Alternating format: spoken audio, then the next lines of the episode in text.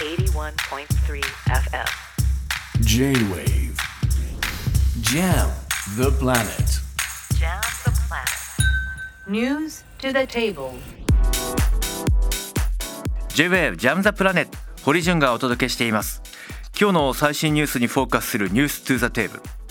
安倍派の政治資金パーティー裏金事件を受けて野党が開催を求める国会の政治倫理審査会をめぐる動きについて政治ジャーナリストの安住明子さんに伺います安住さんこんばんはこんばんは。よろしくお願いしますお久しぶりです、はい。お久しぶりです。い、やはい。もう本当に政治と金の問題。まあ本当にそれ、ねそれはさておき能登のことはいちゃんとやってくださいとかいろいろな思いはあるんですけれども、まあはいまずは足元のこの金の問題ですね、はい。国会の政治倫理審査会開催をめぐっては安住さんはどういうあの視点を持たれてますか？はい、あの私これですね。せまあそもそもあの政治倫理審査会っていう政治政倫審っていうんですけども、これ原則非公開なんですよね。うんうん、そうですね。あのもともとまあ政治と金っていうことについて特別に、あの作られた委員会なんですけども非公開であってそれについて中のそのどういう発言があったかについても責任はやっぱり取られてないあの責任を取るような体制じゃないんですよ。えでやっぱりこういうふうな重要な問題についてはですえね、えええ。やっぱりあの承認喚問とか、うん。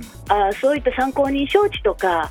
少なくともやっぱり国民の見るあ見えるところでやっぱりですねあの政治家が直接説明してもらいたいなというふうに思っています。ただ政倫審はあの公開することも不可能ではないので、はい、これはあの出てこられる方が公開しますとやっぱりあの国民のうん。えあの前でやっぱり説明したいというふうにですねそういった、まあ、政治家の議事みたいなのを示していただきたいなと思っています。いやもう安住さんのおっしゃる通りですよね、はい。政治家の説明責任っていうのはこういう時にまず果たすべきものですよと、まあ、実際あの、はかつて政倫審では田中真紀子さんが、まあ、ええ。あの私はフルオープンでも構わないと言って、はい。ね、テレビを入れたりとか。でも一方鳩山当時民主党代表のようにあの、はい。要求があったけど結局来なかったとか。え欠席されましたね。欠席されましたよね、はい。結局なんかお手盛りの会合だなという感じがしてまあ不信感は募るばかりです。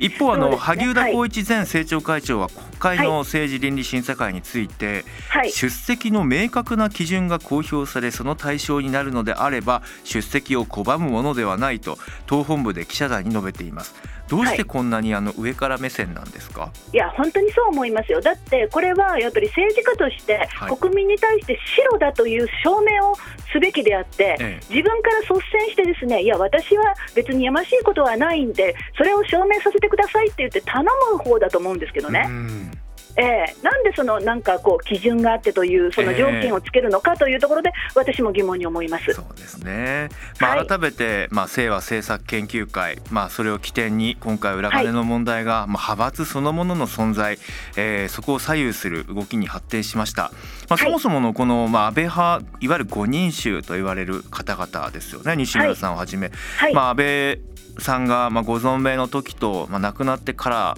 では、まあ、この金の扱いのことに関して委ねられたのは基本的にこの5人衆なわけですから、はい。もっともっと語っていただきたいんですが今回その安倍派5人衆の出席をめぐる対応についてはどう思われてますか？そうですね。そ先ほどその萩生田さんについておっしゃいましたけども、あとその、ちょっと名前は出ていないんですけども、やっぱり質問内容が、え質問内容が分かれば出ていいとかですね。え、うん。あのそういう声も聞こえてきますし、えそれから高木さんなどはな全く何もお話しされていないと、えはい。だから誰も自分が潔白だっていう気持ちはおそらくないんじゃないかなという感じがしますよね。そうですね、はい、実際にですね、あのー自民党がまあ政治倫理審査会の開催を渋っているというのははい、逆にその後の参考人招致や承認喚問に持ち込ませないための戦術なのかどういうことなんでしょうか？もうしばらくすれば国民ももう関心も下がるし忘れるだろうとかなんかそういうスタンスなのかな？どうなんでしょうねそういうことだと思いますね、あの政倫審、はい、政倫審はまあスケジュールに入ると、ですね、まあ、あの予算が今、ぎちぎちで、あの年度内成立ぎちぎちの状態なんですけども、えええあのそういう予算を、まあ、あの年度内に成立しなくてもいいのかみたいなはい。ところのこう、なんていうんですかね、あのうん。うん予算を人質に取ったような感じのあの、えー雰囲気も感じられましてね。で確かに予算も大事ですけども、やっぱりですね予算ができないわけじゃなくって、ですね、ええ。審議はできないわけじゃなくって、やっぱりそれと並行して、このお政治と金の問題については、あの年度内に明らかにするというような気持ちで、ですね自民党の方はやっていただきたいなと思っています。そうですね、はい。先ほど安住さんも、ね、おっしゃってましたけれども、まあ、本来であって本来ならばきちんと国会で、あのー証言してほしいです。っていうのがはい。先ほどの政倫審に関しては、まあ、やはりこう原則非公開ですしそこで発言された内容に関して何か偽証罪に問われるようなものとはまた性質が違いますし、はい、えーその言葉の重みですよね。この問題を根本的に解決するための本当の決意ですよね。そうしたものがなかなかね感じられないっていうのは民主主義を維持するためにも非常にこう良くないことなのではと思ってしまいます。そうですね、不安感、やっぱり国民は感じますよね、ますますあのあの国内でも国外でもさまざまな問題が生じていて、はい。これについてやっぱり政治家がやっぱりですねリーダーシップを持って、ですねあの日本をより向上させる方向に動いてもらいたいのに、ですね、まあ言えば自分の前、裏金ですよね、裏金のことについて、ですねこんな隠しててどうすんだっていうような、うん。やっぱり思いは国民には強いと思いますよ。僕はあの安住さんだからこそぜひお伺いしたいのは、まあ、本当に数々の政治家の取材をされてこられてそして永田町空気をずっとまあ触れてこられて、はい。今回の政治と金の問題特に裏金の問題への危機感って議員の皆さんどれぐらいお持ちなんですか？特に自民党内の空気ってどうですか？そうですね。自民党内というか、たおそらくですね安倍派の中、旧安倍派の中の空気をおそらくお知りになりたいんじゃないかなと思いますが、ええええ。あの私も何人かあの話をしましたら、ですねあのやっぱりですね幹部に対する不満っていうのがすごくありますね。でこれは派閥が要は記載しないようにというふうに言われたから、ええ。それについて、まあ、記載しなかっただけだというような声がやっぱり多いです。ええ。でこれについて幹部の人たち、まあ、5人衆だと思うんですけども、何もやっぱりあの説明してくれないし、うん。で誰も泥をかぶってくれない、確かに。でうん。まあ、少なくとも誰か一人がですね責任取ってくれたら、ですねあの有権者からのこんなこう冷たい批判というか、あの、そういう声は聞こえてこないはずなのに、ええ。誰もそれをあの責任を取ろうとしないということで、うん。その幹部の人に対してのあ不満っていうのがすごく強く感じます。そうですね、はい。そうか。逆にねここでいや僕に任せといてくだくださいねと。皆さんに迷惑をかけましたと。でこうこうこういう理由だったんだっていうのを私全部説明しますからと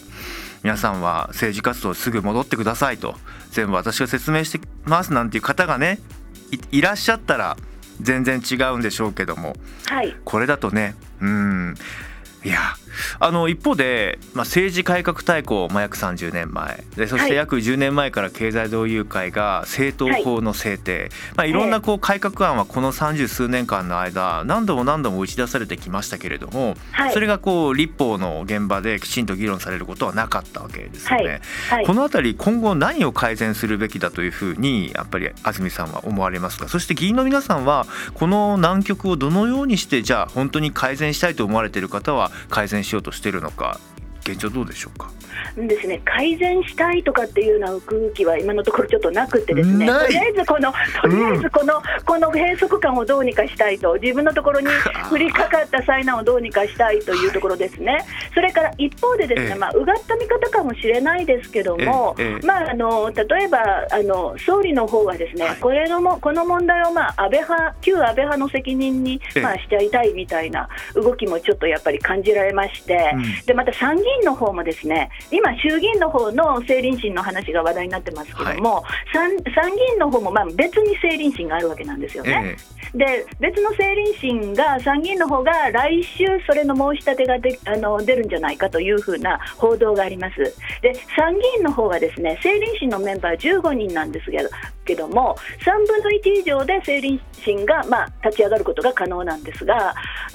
あの5人が野党の議員なのでですね、うんんあのやろうと思ったらできるわけなんですよ。うんでそれを、まあ、あの衆議院と歩調を合わせていきたいと言ってるのが自民党の石井純一国対委員長なんですけども、ここがまた面白いところで、ですねこれまで参議院を牛耳ってたのは、清和県といいますか、うんうん。政府会っていうんですけどもね、清和県の、えー参議院版っていうのが40人いましたから、一番勢力強かったんです。えで世耕さんが、まあ、いわばあー参議院の自民党を牛耳ってきたわ,、けなんですが、今回そのお、こういう問題で、ですね、まあ、5人衆のうちのお一人だったので、あの要職外れられましてね。それで、えーまあ、あの幹事長が、まあまあ、あの松山さんになったんですけども、一番今、実力者っていうのがやっぱり石井さん、国対委員長の石井さんなんですよ。で石井さんは平成権なんですね。でうん平成権はまあご存知の通り、そのお茂木派で、ええで茂木派の中で、あの青木和彦さんうが外れ、それから小渕さんが外れっていうことで、衆議院の方の平成権がちょっとやっぱり、なんていうんですかね、あの茂木さんの求心力が弱ま弱まってると。なるほど。でここでここでですねあやっぱりえ党内で一つなんていうんですかあの権力構造が動いてるっていうところが感じられるんですね。ありがとうございます。安住さん、はい。もうこの話はちょっとあの 人物相関図を手に置いてまた次回さらにどうなっていくのか読み解いていきたいと思いますのでありがとうございました、はい。今夜のニューストゥザテーブル安倍派の政治資金パーティー裏金事件を受けて野党が開催を求める国会の政治倫理審査会をめぐる動きについて政治ジャーナリスト安住昭子さんに伺いました。